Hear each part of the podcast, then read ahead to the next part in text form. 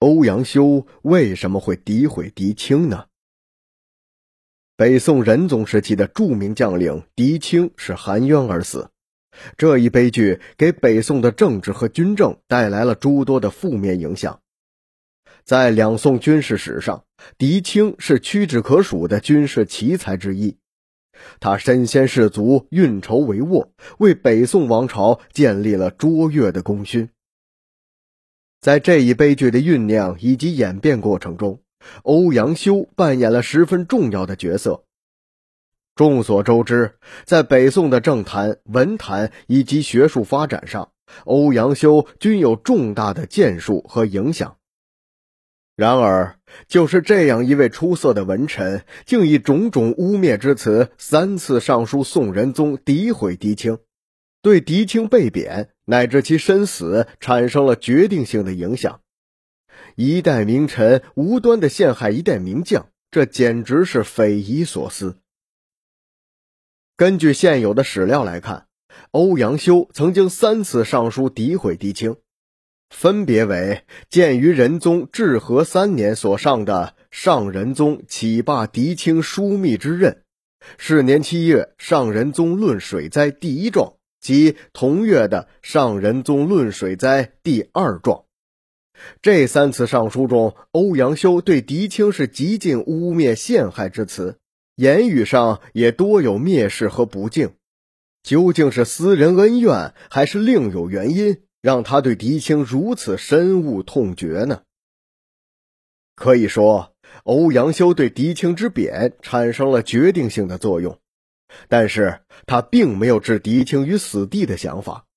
欧阳修之所以大骂狄青，都是北宋最高统治集团内部的孔武正在作祟。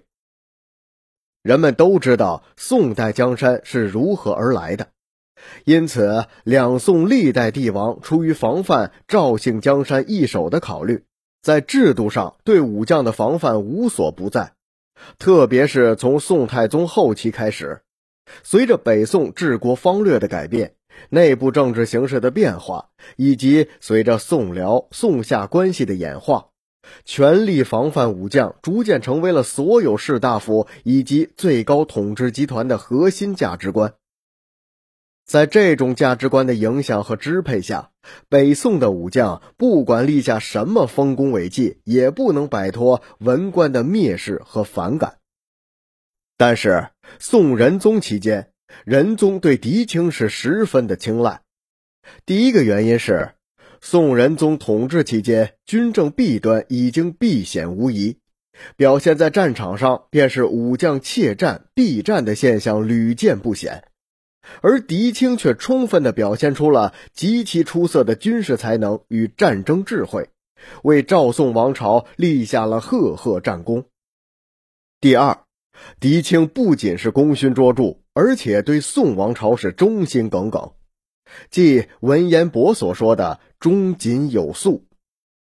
因此，行武起家的狄青在短短十余年间一跃成为了枢密使，得到皇帝的宠爱。